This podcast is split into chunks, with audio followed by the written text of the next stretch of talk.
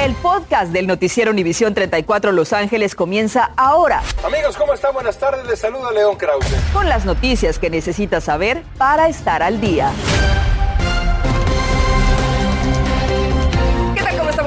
Buenas tardes. Les saluda Andrea González. Y yo soy Osvaldo Borraes. Gracias por acompañarnos y bienvenidos a las noticias. Y comenzamos un noticiero con la búsqueda de una persona que atacó a una mujer ayer por la mañana en el estacionamiento de un centro comercial en la ciudad de Glendale. Aparentemente el ataque captado por video de vigilancia no fue provocado. El centro comercial está en la cuadra 200 de la avenida Glendale. El sospechoso estaba parado y parecía estar fumando alguna droga. De repente se acercó a la mujer y la golpeó en la cabeza. La agredida solo siguió caminando. Escuche.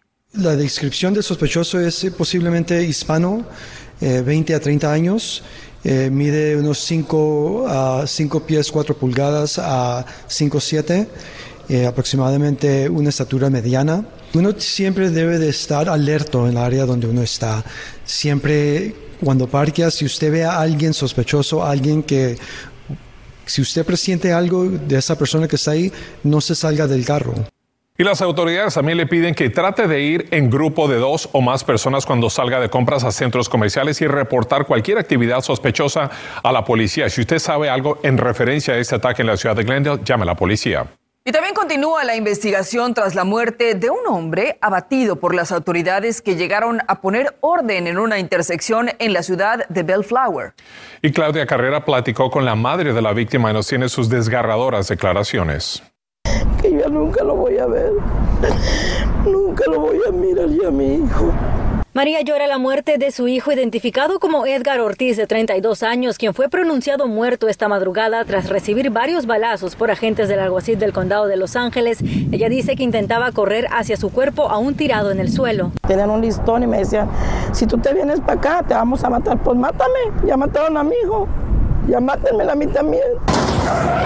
El suceso ocurrió después de la medianoche cuando oficiales del alguacil del condado de Los Ángeles llegaron hasta la intersección de Artisha con Downey en la ciudad de Bellflower tras recibir una llamada de carreras clandestinas en la zona. Según la madre, Edgar no era parte de ese evento ilegal.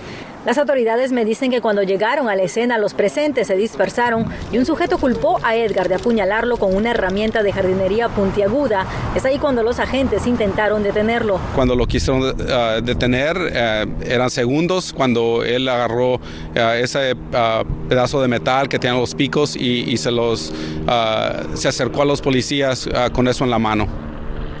Pero era necesario llegar al punto de disparar pues eso es lo que van a ver los uh, del fiscal y, la corte, eso van a decidir ellos. María dice que su hijo trabajaba como pintor, pero que padece de problemas mentales y sufre de esquizofrenia. Edgar ahora deja a seis hijos y un bebé en camino, mientras una familia llora su inesperada partida. Los correten y todavía los balazos van por la espalda, no está bien.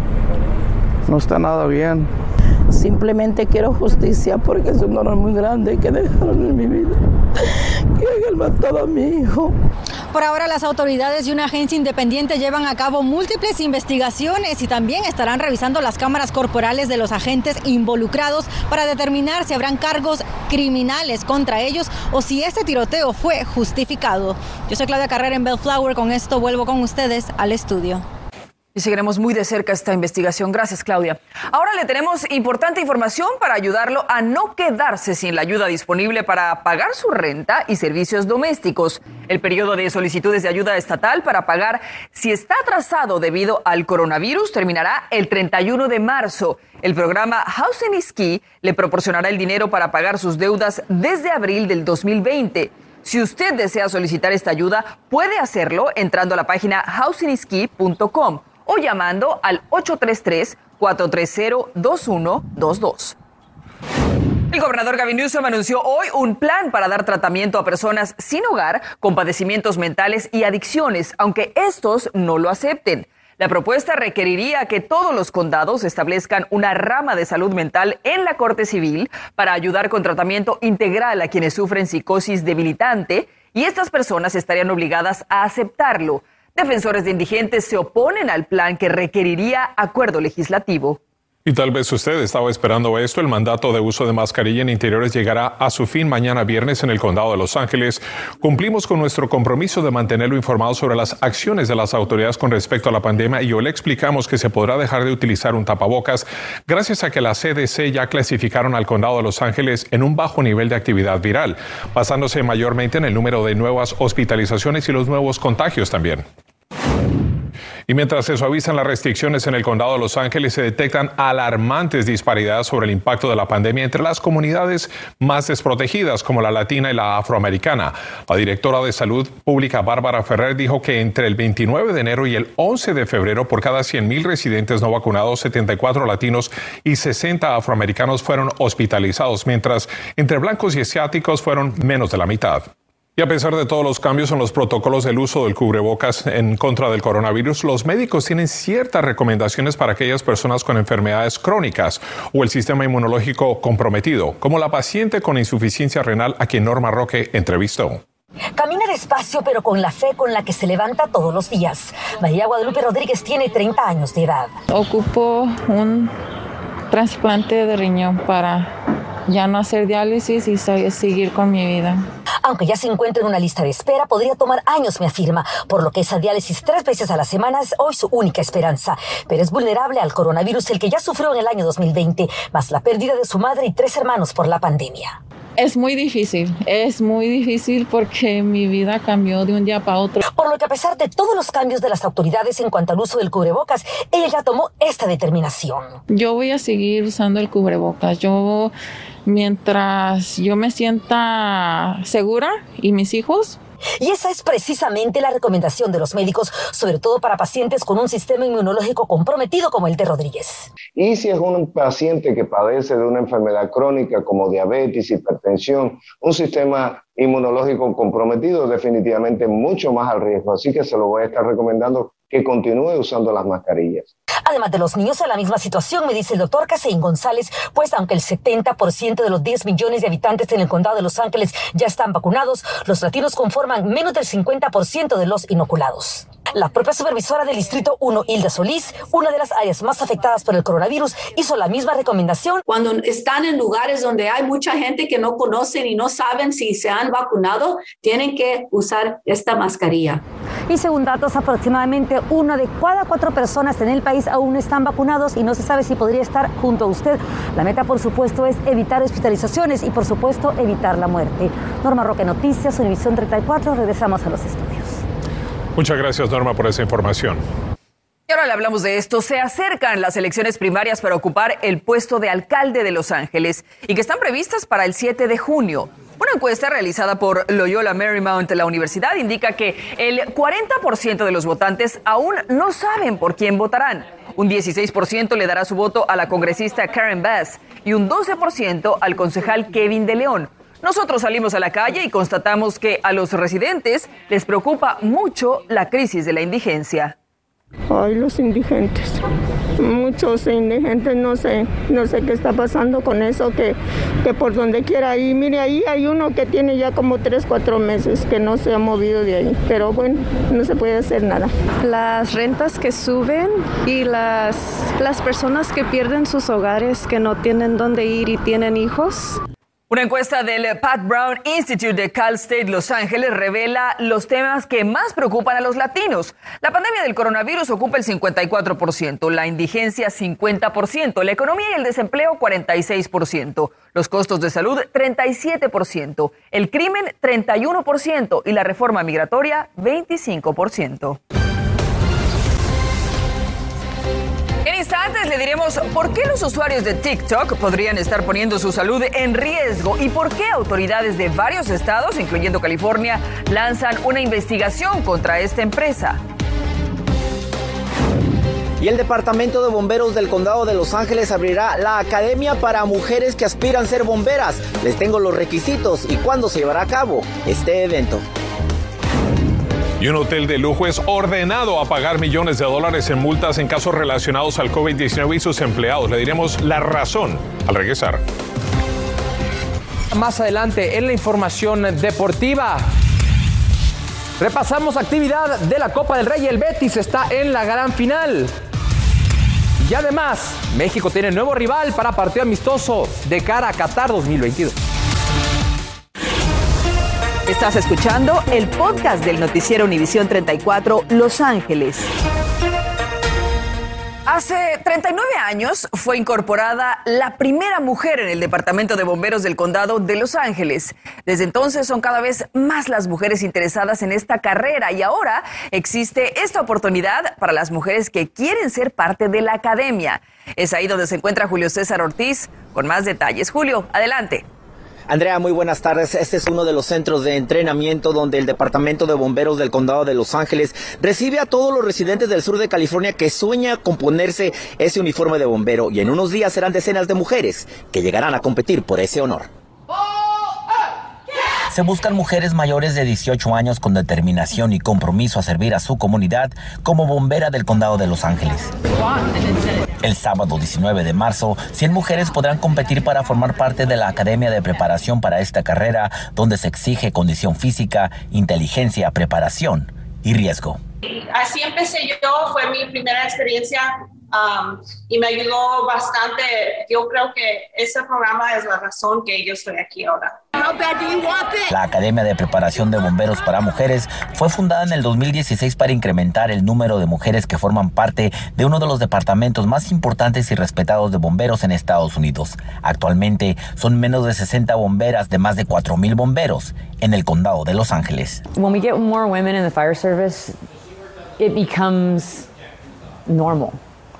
Not only do we bring a skill set and um, you know, just diversity. Los ejercicios, estrategias y otros entrenamientos que se ofrecerán en esta academia se ofrecen con las mismas expectativas que se le dan a un hombre, pues los reclutas buscan calidad, la misma resistencia y esfuerzo de las futuras bomberas. To be successful in the job, I don't want the standards lowered so that more women can be, uh, come into the fire service. I want more qualified women who are interested in getting the job being qualified and able to accomplish um, the job itself. El primer sábado será para evaluar a todas las mujeres interesadas, pero al final del día solo un porcentaje se le permitirá continuar en la academia, usualmente entre 50 a 70. La Academia para Mujeres que quieren ser bomberas empieza el 19 de marzo a las 7 de la mañana, pero tienen que registrarse antes del 17. Llame al teléfono que está en pantalla al 310-419-2115 para información y registración. Una llamada, Andrea, que puede cambiar la vida a una mujer que va a portarse ese equipaje de bombero y, y cuidar a nuestra comunidad. Regreso contigo. Qué emocionante y qué gran ejemplo. Oye, Julio, ¿y cómo deben de llegar vestidas las mujeres o qué deben de llevar, qué requisitos hay para formar parte de esta academia? ¿Sabes qué? Han tenido ocasiones que las mujeres llegan a veces con zapatillas creyendo que van a tener una entrevista. En realidad, tienen que llegar, según el, el, sargento que habló con nosotros, con vestimenta de ejercicio, una camiseta azul marino o blanca, shorts azul marino, uh, calcetines uh, deportivos, tenis también. Y claro, tienen que traerse una toalla o algo para acercarse al sudor porque van a ser seis horas de un reto físico. Regreso ¿Listas contigo al estudio. Para sudar. Gracias, Julio. Hablando de otra cosa, trabajadores logran hacer valer sus derechos. El comisionado estatal de trabajo en California ordenó a un hotel de lujo en Rancho Palos Verdes pagar casi 3.3 millones de dólares en multas por no haber ofrecido puestos de trabajo a los empleados que fueron despedidos durante la pandemia. Cuando el hotel reabrió, los beneficiados serán 53 empleados de Terranea Resort, incluyendo a personas de limpieza, meseros de banquetes y cantineros, además de ayudantes de cocineros y masajistas también, Andrea. Y es tiempo de los deportes y nos vamos con Juan Carlos Díaz.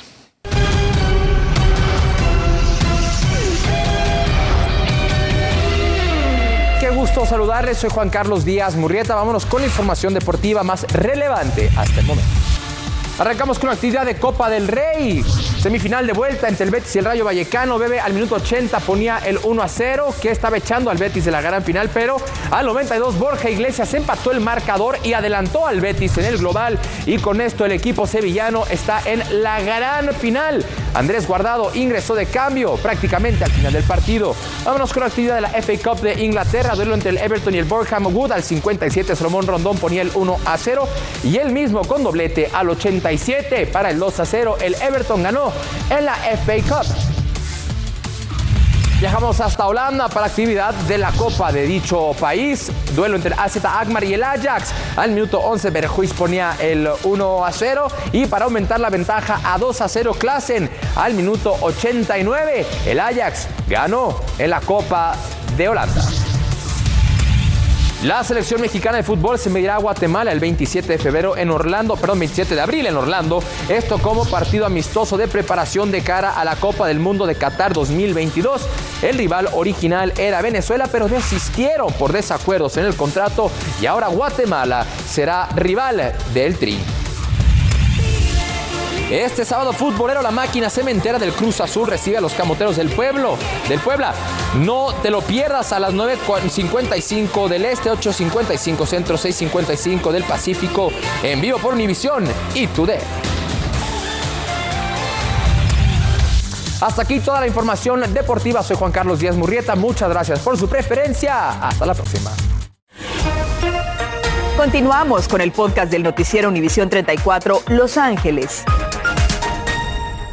Investigación a nivel nacional explorará los riesgos que TikTok representa para los niños. El Procurador General de California, Rob Bonta, dijo que los videos que aparecen en esta red social están creando un efecto devastador en la salud mental y en el bienestar de los niños y buscan determinar si TikTok viola la ley al promover su plataforma entre los jóvenes californianos. TikTok aseguró que li limita ciertas funciones dependiendo de la edad. Déjame hacerle esa pregunta. ¿Se imagina pasar un día sin, de su vida sin su celular? Para muchos eso parece impensable, pero otros impulsan a participar en el Día de la Desconexión Electrónica. Esto quiere decir poner a un lado el celular, la tablet, la computadora, donde nos comunicamos con los demás de manera virtual, para dedicar más tiempo a la convivencia real, a conversar con la familia, a salir, a disfrutar de la naturaleza. Y el reto comienza en la puesta del sol de mañana al atardecer del sábado. A ver si usted puede hacerlo.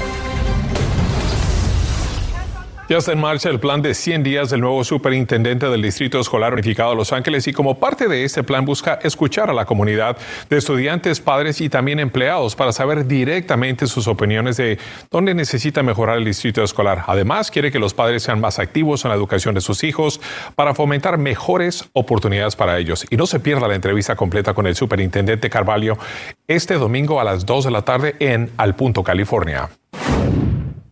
Año el costo del seguro del auto subirá un 5% según un reporte reciente. El costo se había mantenido estable debido a que hubo menos accidentes desde el inicio de la pandemia, pero ahora ya hay más personas manejando. Expertos sugieren estar preparados para los aumentos. Si busca un seguro más barato, recomiendan comparar diferentes compañías y también las diferentes pólizas, ya que en cuanto más barato, pues menos, menos le cubre. Gracias por escuchar el podcast del noticiero Univisión 34 Los Ángeles. Puedes descubrir otros podcasts de Univisión en la aplicación de Euforia o en univision.com diagonal podcasts.